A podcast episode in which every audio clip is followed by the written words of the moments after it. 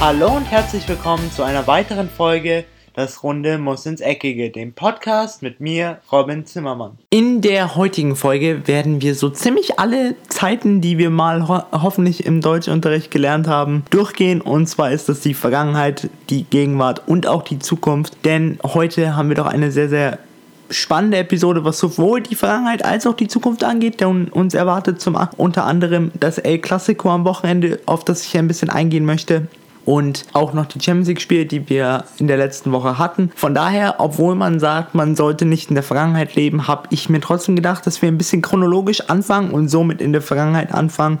Und hier habe ich mir ein Spiel in der UEFA Champions League rausgesucht. Und zwar war das ein Spiel mit deutscher Beteiligung und ein wirklich beeindruckendes Spiel mit deutscher Beteiligung. Und zwar war das das Spiel zwischen Borussia Dortmund und Atletico Madrid. Die Vorzeichen vor diesem Spiel waren wie folgt. Beide Mannschaften starteten mit zwei Siegen in die UEFA Champions League, also wirklich gut. Dann hatte man aber in der Liga zwei Gegensätze. Atletico tat sich bis jetzt ein bisschen schwer in der Liga, kommt nicht so richtig in den Tritt. Ihnen fehlt so vorne die letzte Idee. Hinten die Abwehr war auch nicht so ganz, wie sie früher mal war und bei Borussia Dortmund hat man doch die formstärkste Mannschaft, würde ich sagen, die man aktuell in Deutschland sehen kann. Und das zeigten die Borussen auch, obwohl es beiden Mannschaften sehr, sehr schwer fiel, in den ersten 30 Minuten was zu kreieren. Dortmund kam zu wenig Chancen. Sie hatten ähm, einen Abschuss, aber der ging weit, ans, weit am Tor vorbei von Christian Pulisic. Und auch Atletico Madrid hatte einen Abschuss durch Antoine Griezmann. Dieser ging jedoch ans Ausnetz. Dann gab es einen kleinen Rückschlag für Borussia Dortmund, wo ich mir dachte, oh, das könnte ausschlaggebend sein. Und zwar musste ähm, Thomas Delaney nach einer, äh, einem Zusammenprall mit einem Atletico-Spieler runter. Für ihn kam Mahmoud Dahoud. Das hieß von der Ausstellung her, dass es so ungefähr beim gleichen System bleibt. Mahmoud Dahoud ist vielleicht ein bisschen Tick offensiver wie Delaney. Das zeigt ja auch, dass Borussia Dortmund sich trotz der Verletzung von Paco Alcacer oder dem Schonen von Paco Alcacer, man ist sich da nicht so ganz sicher, nicht verstecken wollte vor Atletico Madrid und auch nicht zu viel Respekt hatte, denn zu viel Respekt ist nie gut und sie belohnten sich dann auch in der 38. Minute nach einem abgefälschten Schuss von Axel Witze zum 1 zu 0 und danach muss man sagen, was wirklich verdient, wie sie in die Halbzeitpause gegangen sind. Dortmund war unterm Strich auf jeden Fall besser, kreierte mehr Chancen nach vorne vorne, hatte, morgen, hatte nach vorne die zündenderen Ideen, insbesondere der Rechtsverteidiger Hakimi spielte ein sehr, sehr gutes Spiel. Klar, er hatte auch eine kleine Extra-Motivation und zwar ging es gegen seinen persönlichen Stadtrivalen, denn für manche von euch, die es vielleicht nicht wissen, Akraf Hakimi ist immer noch bei Real Madrid unter Vertrag, ergo er spielte quasi sein eigenes persönliches Stadtderby. In der zweiten Halbzeit wurde dann Atletico jedoch stärker. Man hatte auch so vor dem Spiel die kleinen Bedenken, dass man hat einen Diego Costa und einen Antoine Griezmann Griezmann, zwei wirklich Weltklasse-Stürmer gegen zwei doch etwas unerfahrene Innenverteidiger mit Zagadou und Diallo. Obwohl Diallo in der ersten Halbzeit ein bisschen wackelig war, fing er sich dann und sie ließen so gut wie gar nichts zu. Aber dann kam eben diese starke Drangphase von Atletico Madrid, die Borussia Dortmund jedoch gut überstehen konnte und dann kam, wie es kommen musste, denn wenn ein Gegner mit viel Druck äh, oder dich unter Druck setzt, musst du am besten mit einem Tor antworten und das tat Borussia Dortmund in der 73. Minute durch das Tor von ähm, dem eingewechselten Rafael Guerrero, der eigentlich reinkam, um es abzusichern, das 1 zu 0. Anscheinend war Lucien Favre mit diesem Ergebnis schon zufrieden. Nein, er sicherte nicht ab, sondern er stellte die Führung auf 2 zu 0 und danach schien das Spiel eigentlich schon, zu, schon entschieden zu sein. Aber Borussia Dortmund ging so komplett gegen den Gameplan von Lucien Favre, der das Ergebnis jetzt wirklich verwalten wollte, aber sie wollten es nicht und sie fühlten sich noch in der Lage, mehr nach vorne zu reißen und das taten sie auch in der 83 Minute nach einem Konterangriff und einem Klasseball von Mario Götze auf Achraf Hakimi, der dann bei Jaden Sancho endete, stand es 3 zu 0 und in der 89. Minute machte Borussia Dortmund den Deckel drauf durch ein zweites Tor von dem eingewechselten Rafael Guerrero. Die anderen Ergebnisse an diesem Spieltag in der Champions League waren Ajax Athen unterliegt zu Hause dem Rekordmeister mit 0 zu 2. Ajax Amsterdam gewinnt 1 zu 0 gegen Benfica Lissabon. Manchester City gewinnt deutlich auswärts mit 0 zu 3 gegen Shakhtar Donetsk. TSG Hoffenheim wird wahrscheinlich etwas hadern nach dem späten Ausgleich von Lyon, was schlussendlich zu einem 3 zu 3 führte. Real Madrid gewann knapp gegen Viktoria Pilsen mit 2 zu 1. AS Rom gewinnt deutlich mit 3 zu 0 gegen, gegen ZSK Moskau. Young Boys Bern und der FC Valencia trennen sich 1 zu 1 und bei der Rückkehr von Cristiano Ronaldo zum Old Trafford gewinnt die alte Dame mit 0, mit 0 zu 1.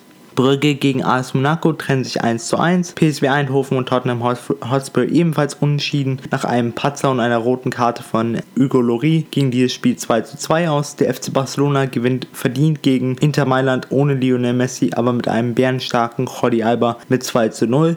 Paris Saint-Germain gleicht spät in dem Spiel gegen den SC Neapel aus und somit ging das Spiel 2 zu 2 aus. Liverpool gewinnt deutlich mit 4 zu 0 gegen Red Star Belgrad. Galatasaray Istanbul und der FC Schalke 04 trennen sich 0 zu 0 und Lokomotive Moskau verliert zu Hause mit 1 zu 3 gegen den FC Porto. Da ich ja angekündigt habe, dass diese Folge sich in allen drei Zeiten befinden wird, geht es jetzt schon die Gegenwart. Und zwar wollte ich noch mal kurz, obwohl ich schon eine Teamanalyse über diese Mannschaft gemacht habe, noch mal kurz so ein bisschen meine Bewunderung aussprechen wie gut und wie schön Fußball diese Mannschaft jetzt wieder spielt. Und zwar ist die Rede von Borussia Dortmund, die nicht nur jetzt in der Champions League zeigen, dass sie ähm, gut sind, sondern auch konstant in der Bundesliga für Wo Woche für Woche zeigen, dass sie wirklich eine Spitzenmannschaft sind. Lucien Favre hat es geschafft, diese perfekte Mischung, von der ich ja immer so ein bisschen preise oder die ich mal so ein bisschen anpreise, also das der Schlüssel zu einem richtig guten, zu einer richtig guten Fußballmannschaft. Aber eben genau diese perfekte Mischung hat er hingekriegt zwischen alten und jungen Spielern, jungen Spielern, die er gemausert hat, die er wirklich richtig, richtig stark diese Saison bis jetzt gemacht hat. Unter anderem ähnlich hier an Jaden Sancho, aber auch an die Innenverteidigung mit Zagadou und Diallo, die beide wirklich auf einem Top-Niveau spielen, was sie auch gegen die zwei Top-Stürmer von Atletico Madrid gezeigt haben, Diego Costa und Antoine Griezmann. Allgemein, der Fußball, den sie spielen, erinnert mich wieder an die Klopp-Ära, wo es wirklich richtig gut lief. Sie waren nicht so darauf fokussiert, den Ball möglichst lange zu halten und keine Tore zu kassieren. Nein, sie sind mittlerweile wieder mehr darauf fokussiert, was sie am besten können, und zwar Tore zu schießen, schnellstmöglich nach vorne zu spielen, den Gegner zu überraschen, hinten aber trotzdem nicht zu viele Räume zu lassen, nicht zu offen zu stehen und trotzdem immer noch ein ähm, gesundes Augenwerk auf die oder ein gesundes Auge auf die Verteidigung zu richten. Und genau diese perfekte Mischung hat eben Lucien Favre geschafft. Jetzt habe ich nur ein Bedenken, denn viele habe ich schon gehört sagen immer, ja klar, Borussia Dortmund fängt immer stark an der Saison, hat man auch unter Peter Bosch gesehen und dann ging es wirklich steil nach unten.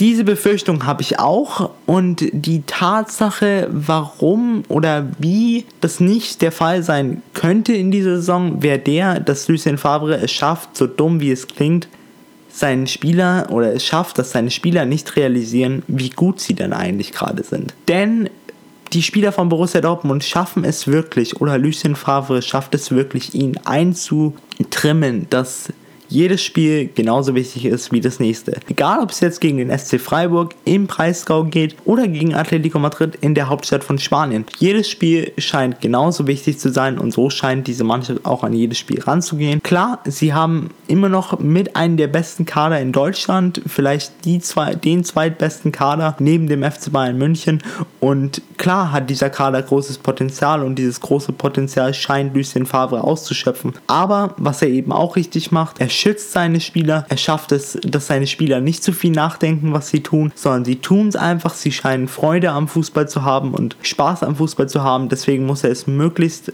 lange schaffen, dass sie nicht drüber nachdenken. Denn wenn man drüber nachdenkt, kommt vielleicht die Arroganz etwas hoch und man denkt sich dann irgendwann, ja gut, es ist jetzt halt ein Spiel gegen Mainz 05 und da werden wir schon gewinnen, das wird bestimmt nicht so schwer. Nein, das muss er eben versuchen zu verhindern. Und dann gehe ich mal wirklich davon aus, dass Borussia Dortmund lange, lange in dieser Saison ganz weit oben mitspielen kann, der Bundesliga, aber auch in der Champions League. Denn ein, äh, ein solcher Auftritt gegen Atletico Madrid, einem spanischen Top-Kandidaten, was Meisterschaft angeht, einem Top-Gegner von Real Madrid und Barcelona, der sie schafft, Jahr um Jahr immer wieder zu ärgern, in der Champions League zweimaliger Finalist, den schlägt man mal, schlägt man nicht einfach mal so 4 zu 0. Deswegen, ich hoffe, dass Borussia Dortmund diese Form auferhalten kann, denn für die Bundesliga ist es schön zu sehen, jetzt mehrere Mannschaften zu haben, die mit dem FC Bayern auf jeden Fall mithalten können und aktuell auch besser in Form sind als der FC Bayern, aber auch auf internationaler Ebene mal wieder einen zweiten deutschen Verein zu haben, der so, so gut spielt und wirklich, wenn es so weitergeht und wenn sie dieses Level auferhalten können, dann sehe ich nicht nur eine gute Chance für die Bundesliga ganz lange ganz oben mitzuspielen, aber auch für die Champions League und vielleicht Da pocht jetzt aber vielleicht mein Fußballherz ein bisschen hoch oder das ist ein bisschen der Wunschvater des Gedanken. Sehen wir wieder in diesem Finale, heißt im Finale 2019 der UEFA Champions League, ein Remake von dem Finale 2013 im Wembley. Jetzt zum Abschluss der heutigen Folge wird es aber mal Zeit, dass wir an die Zukunft denken. Und zwar haben wir am Sonntag um 16.30 Uhr, für manche vielleicht, die es noch nicht wissen, dass vielleicht größte Spiel in Fußball Europa und zwar das El Clasico. Klar, das El Clasico ist für mich auf jeden Fall in dieser Saison was anderes. Man hat nicht mehr einen Cristiano Ronaldo, der sich mit äh, Messi direkt auf dem gleichen Platz im gleichen Spiel messen kann. Auch ein Lionel Messi wird leider für das Spiel ausfallen. Trotzdem hat dieses Spiel immer noch für mich ein gewisses Prestige und andere Spieler haben wir auch noch. Wir haben auch noch so viele Topstars. Wir haben Bale, wir haben Modric, wir haben Casemiro, wir haben Asensio, wir haben Luis Suarez, wir haben Jordi Alba. Ich könnte so viele aufzählen, Coutinho, wie sie alle heißen. Aber ich wollte, anstatt sie einfach nur aufzuzählen, euch heute mal so einen Head-to-Head-Vergleich zu, Vergleich zu geben, weil der FC Barcelona und Real Madrid ja ungefähr mit der gleichen, mit der gleichen Formation starten, meistens ein 4-3-3. Von daher wollte ich jede einzelne Position mal durchgehen und meiner Meinung, meiner Meinung nach sagen, wer auf welcher Position besser besetzt ist und wer für mich schlussendlich die größeren Chancen hat, das El Clasico zu zu gewinnen. Denn seien wir mal ehrlich, egal ob Messi und Ronaldo nicht mitspielen, das Spiel ist auch für die anderen 10 Topstars oder in dem Fall 11 Topstars, weil natürlich werden die beiden Spieler ersetzt, immer noch das wichtigste Spiel in der Saison und sie wollen das natürlich um jeden Preis gewinnen und beide Mannschaften haben immer noch genügend Topstars in ihren Reihen, damit dieses Spiel auch zu ihren Gunsten entschieden werden kann. Auf der Torwartposition haben wir zwei wirkliche Top-Leute, unter anderem den kleinen WM-Helden von Belgien, Thibaut Courtois, der erst in der letzten Sommertransferphase zu Madrid gewechselt ist und auf der anderen Seite den deutschen Wizard oder die Katze, wie sie ihn doch gern in Spanien nennen, Ter Stegen. Beide Keeper wirklich Meister ihres Faches, Thibaut Courtois hat den Vorteil, dass er unfassbar groß ist. Er ist fast zwei Meter groß und wenn der seine Arme ausstreckt, kommt er, glaube ich, in jede Ecke hin, ohne überhaupt sich gerade mal zu strecken. Und auf der anderen Seite haben wir Marc-André Testegen, welcher eine unfassbar gute Sprungkraft hat, dass er auch seine etwas kleinere Körperstatur wegmachen kann und mit seiner großen oder mit seiner gewaltigen Sprungkraft auf jeden Fall auch in alle Ecken locker und easy kommt. Was man insbesondere auch in dem Spiel gegen Sevilla gesehen hat, wo er wirklich zweimal zwei unfassbar gute Doppelparaden rausgehauen hat, wo man sich gedacht hat, warum hat er nicht vielleicht eine Chance bei der WM bekommen und musste sich trotz der langen Abwesenheit von Manuel Neuer schlussendlich hinter dem Welttorhüter einreihen. Um kurz zu sagen, wen ich so mehr bevorzuge. Hier bin ich vielleicht ein bisschen parteiisch mit Marc-André Testegen, weil ich finde, dass er beim FC Barcelona, als er gewechselt ist, ein bisschen schwierigeren Start hatte. Er musste sich hinter Claudio Bravo einreihen. Nicht viele Leute kannten ihn in Spanien, aber er hat sich wirklich gemausert und zeigt Woche um Woche, was ein Weltklasse-Keeper ist. Und er ist auch einer der Gründe, warum die, der FC Barcelona so wenig Tore kassiert und warum diese Abwehr so gut steht. Dann geht es weiter mit der Abwehr. Auf der Rechtsverteidigerposition haben wir zwei Leute. Auf der einen Seite Dani Carvajal von Real Madrid und auf der anderen Seite ähm, Nelson Semedo, der wahrscheinlich auflaufen wird oder den Vorzug bekommen wird über Sergio Roberto. Von daher wollte ich die beiden mal kurz vergleichen.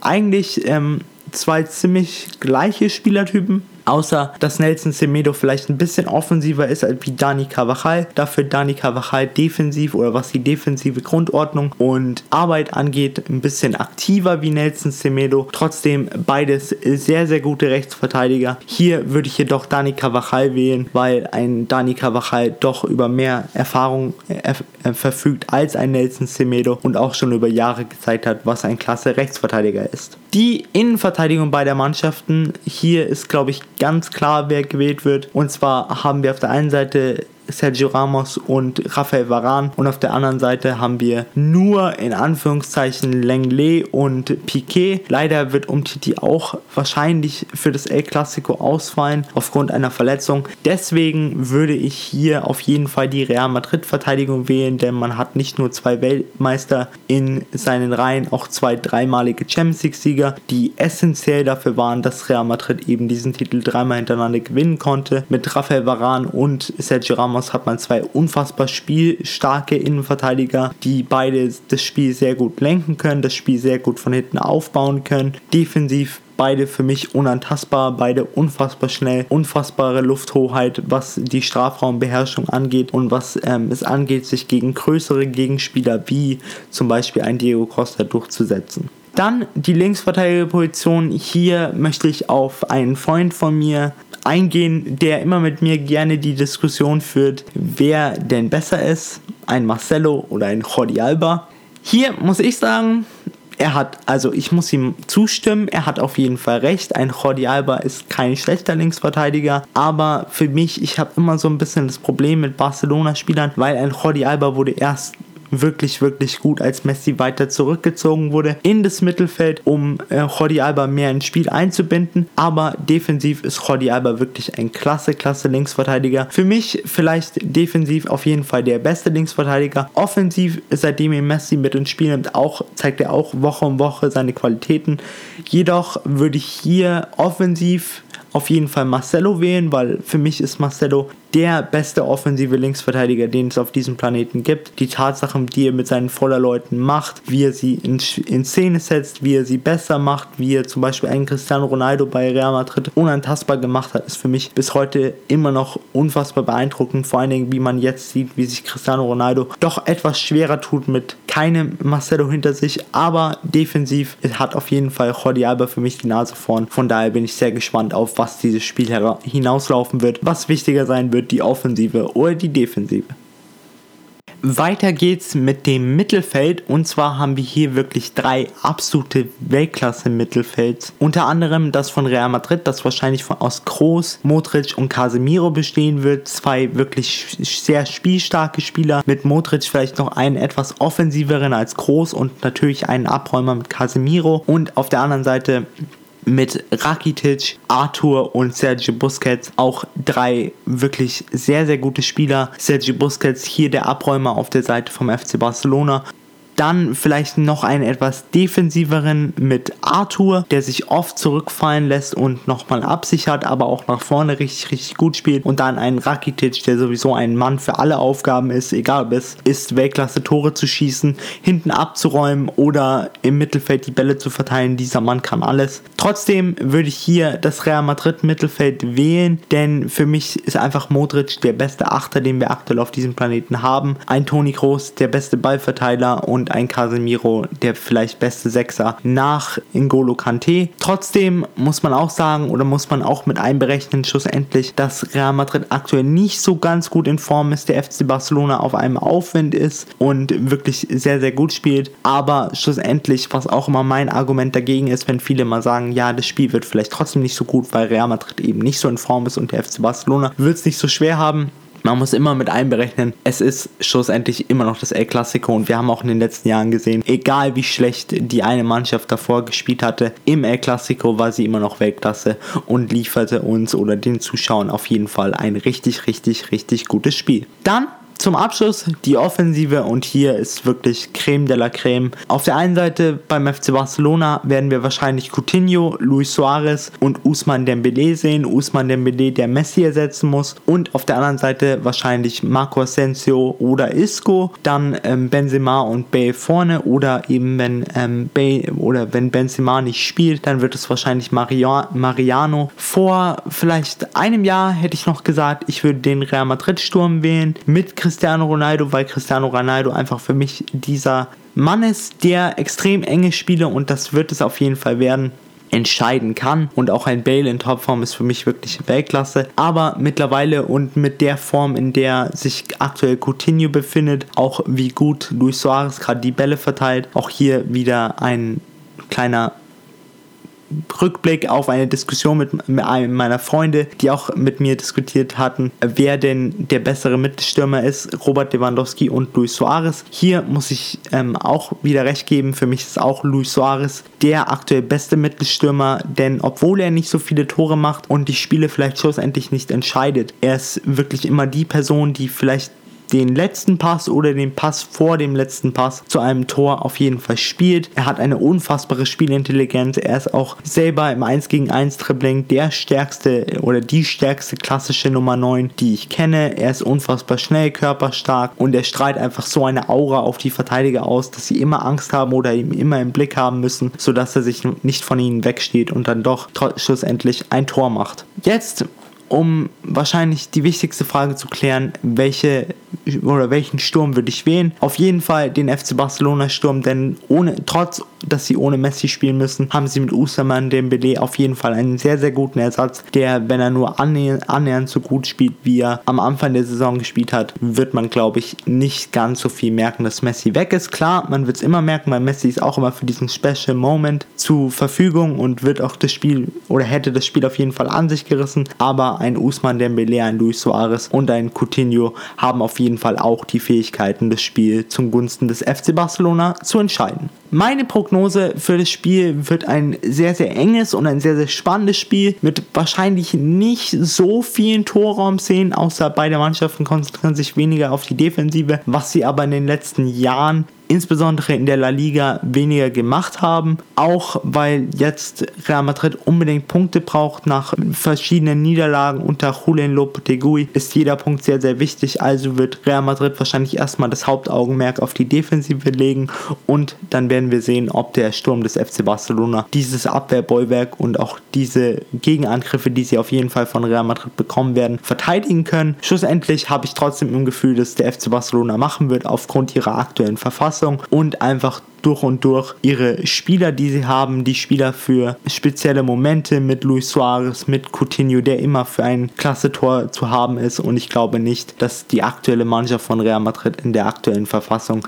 in der sie gerade sind, da viel dagegen setzen kann damit geht jetzt auch die heutige Folge zu Ende. Ich hoffe natürlich, euch haben alle drei äh, Zeitformen gefallen und ihr konntet von allen drei Zeitformen auf jeden Fall was mitnehmen. Jetzt wünsche ich euch auf jeden Fall ein schönes Wochenende und genießt alle Spiele. Vergesst auf jeden Fall nicht ähm, am Sonntag einzuschalten zum El Clasico um 16.30 Uhr. Es wird auf jeden Fall ein klasse Spiel. Aber bis dahin, ich bin am draus. Wir hören uns wieder am Montag und ciao. Und das war's auch schon wieder mit einer weiteren Folge Das Runde muss ins Eckige, dem Podcast, wo ihr alles rund um König Fußball kompakt auf die Ohren bekommt.